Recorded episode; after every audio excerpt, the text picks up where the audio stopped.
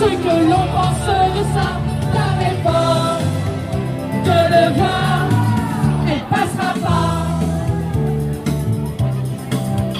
Tu veux nous mettre la camisole blanquette, tu veux nous mettre au pas, tu voudrais qu'on bricole et tu vois ça, ça passera pas. On a vu ce que tu faisais de l'école de la République, on a connu l'absurdité de tes réformes arithmétiques. On chantera dix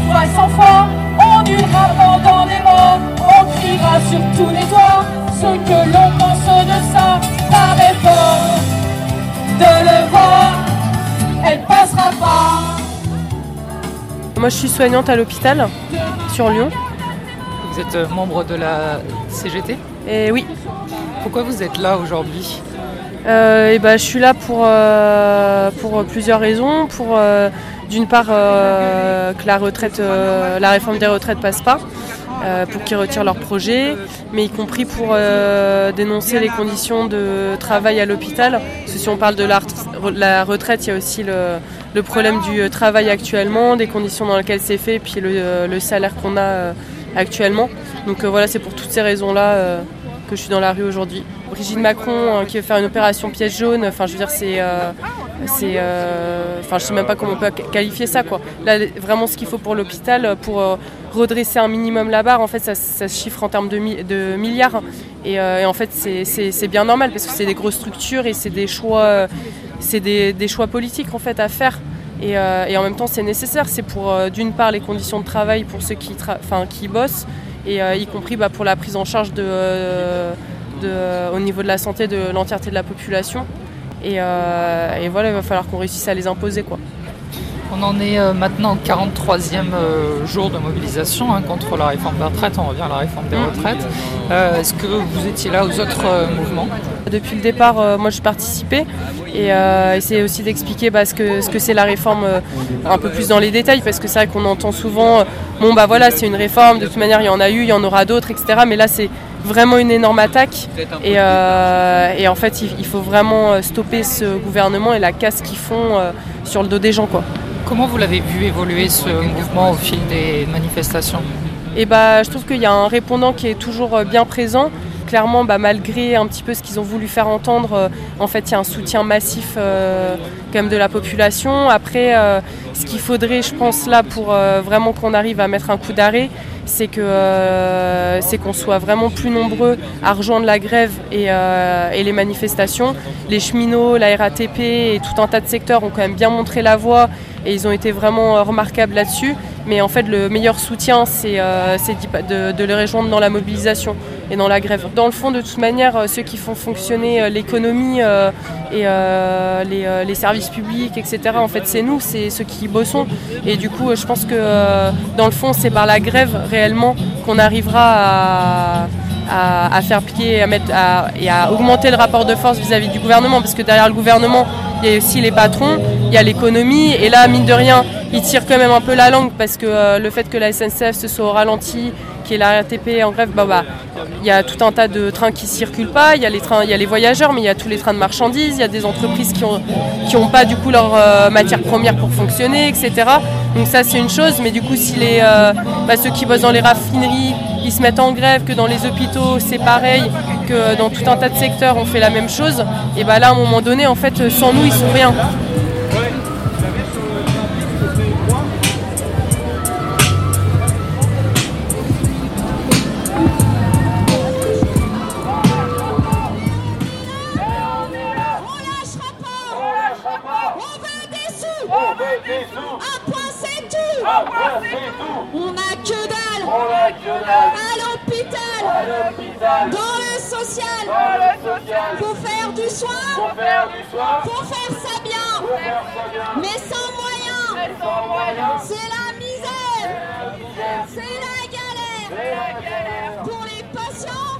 Donc Laurent Aubelot, euh, représentant régional de la CGT cheminot de Lyon.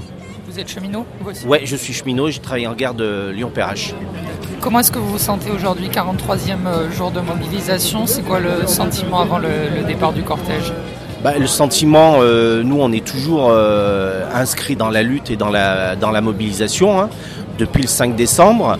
donc là, on est sur un temps, sur une grosse journée de mobilisation interpro. Donc les cheminots sont inscrits dans cette journée, même si nous, on est sur des modalités depuis le 5 décembre en, grève, en grève reconductible. Mais on sent bien que depuis la semaine dernière, euh, ça bouge beaucoup plus dans le, dans le, privé, dans le privé. Il y a de plus en plus de boîtes privées euh, ou de grands centres, les, ports par exemple, les raffineries qui se.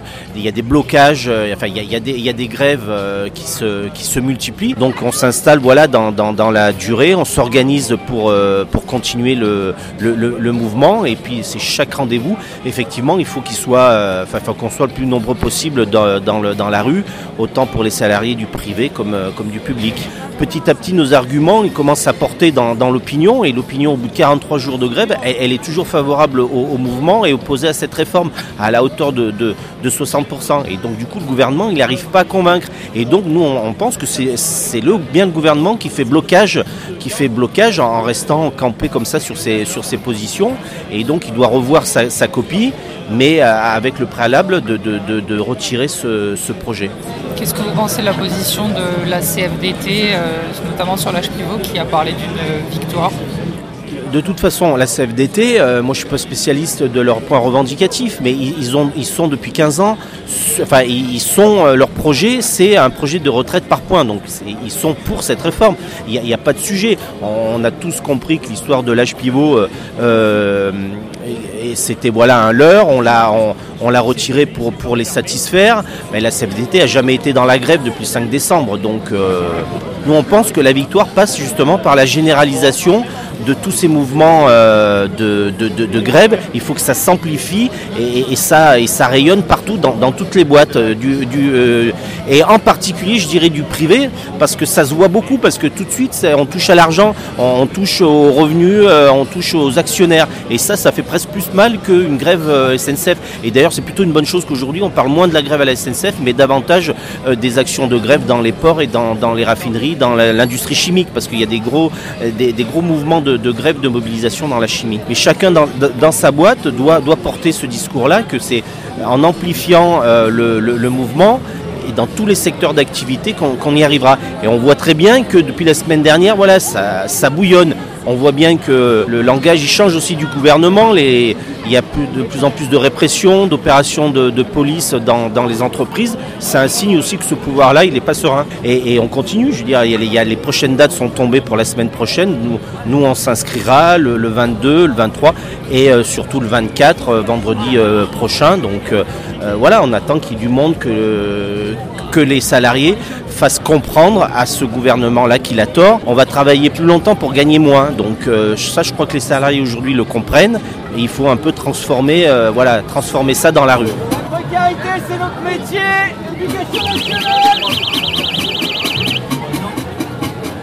Oui, je suis Camille, je suis prof euh, au collège Tonkin à Villeurbanne. Personnellement, j'en suis à 12 jours de grève, ça a été variable selon les collègues, mais nous on est en mouvement, on s'est mobilisé depuis le 5. Ce qui est magique dans cette mobilisation, c'est qu'elle est interprofessionnelle et ça c'est très important, c'est pour montrer au gouvernement que c'est une mobilisation qui concerne tous les secteurs et que le monde du travail n'est pas prêt à se laisser abattre et que même si on cherche à nous diviser en disant que les cheminots, les profs sont des privilégiés, en fait on est tous ensemble prêts à lui faire ravaler sa réforme. Donc je suis très enthousiaste.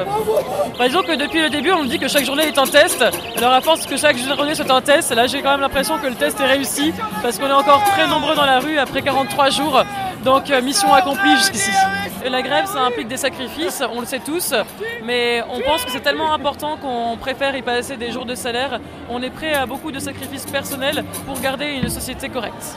Est-ce qu'il ne faudrait pas multiplier les modes d'action, euh, envisager d'autres choses?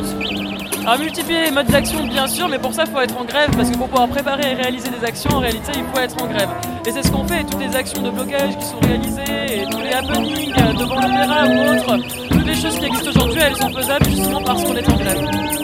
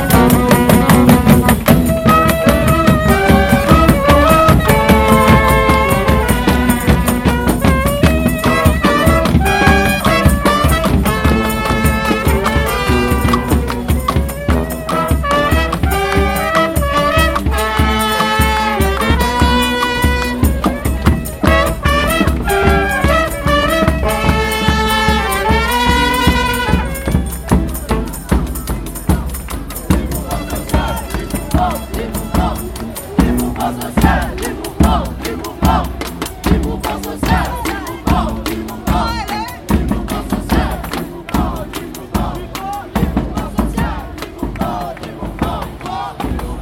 est à nous, rien n'est à eux. Tout ce qu'ils ont, ils l'ont volé, l'ont volé. Partage du temps de travail, partage des retraites. Voilà, ça va péter, ça va péter. Tout est à nous, tout est à nous, rien n'est à eux. Rien n'est à eux. Je m'appelle François Giroud et je suis prévisionniste à Météo France à Lyon.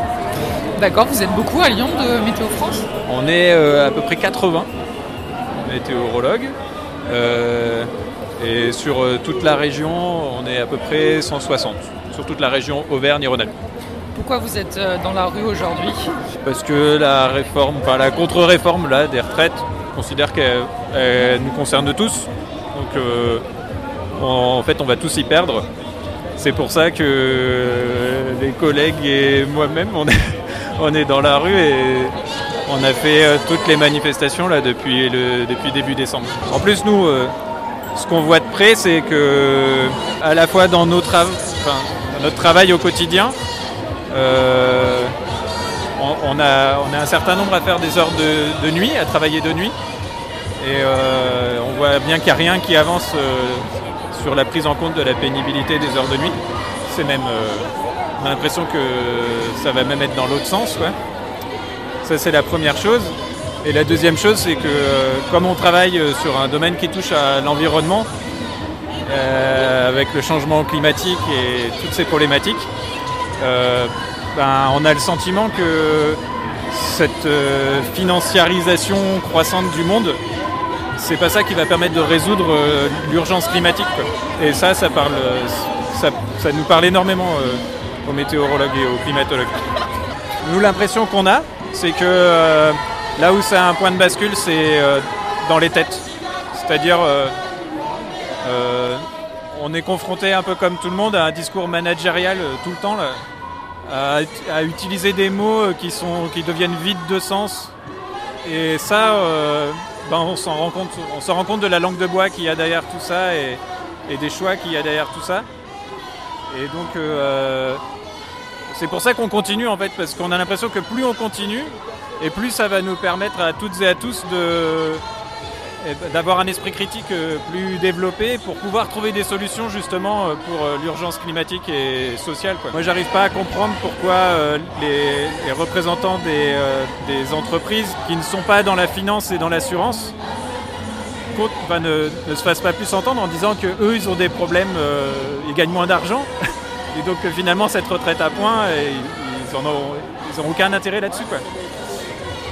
Donc effectivement, euh, il y a peut-être de nouvelles idées à trouver. Par exemple, sur la consommation euh, ou sur euh, le, rapport qu'on a avec nos banques ou nos assurances. Et en mon fort intérieur, je me dis que c'est ça qui permettrait aussi de construire notre futur. quoi. C'est-à-dire ben, avec des banques qu'on arrive à mieux contrôler, des flux financiers qu'on arrive à mieux contrôler justement pour faire des investissements euh, pour le bien commun et pas pour euh, forer des nouveaux puits de pétrole ou ce genre de choses. Voilà, on pourrait utiliser euh, ce mouvement social pour construire des alternatives. Quoi. Je vais vous poser une question un peu difficile, mais c'est quoi vos prévisions pour la suite du mouvement? En mon fort intérieur, ouais, ouais c'est ensoleillé quoi.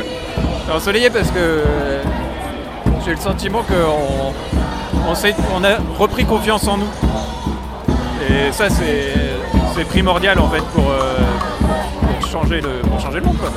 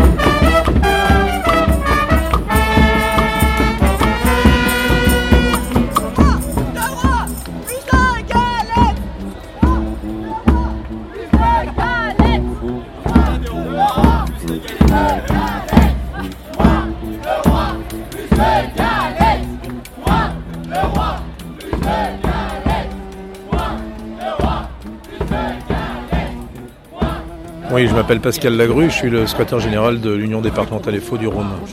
On en est à la 43e journée de mobilisation. Comment est-ce que vous vous sentez? Nous, on trouve aujourd'hui qu'il y a un, un, ancrage de la grève, c'est-à-dire qu'elle s'ancre durablement. Alors, tous les secteurs n'y sont pas, etc. Mais, mais euh, on en a plein qui commencent à rejoindre. Et pour le coup, eh ben, euh, contrairement au délitement, on a des gens, je, je, serais même tenté de vous dire, qui sont presque ceux qui sont là, ils sont encore plus déterminés. Vous l'avez dit, on a un mouvement qui s'ancre. Comment est-ce qu'on peut sortir euh, de ce mouvement? Alors moi, aujourd'hui, aujourd'hui, si vous voulez, la question n'est pas à la sortie. Aujourd'hui, au moment où je vous parle, la question, elle est à la mobilisation pour obtenir le retrait.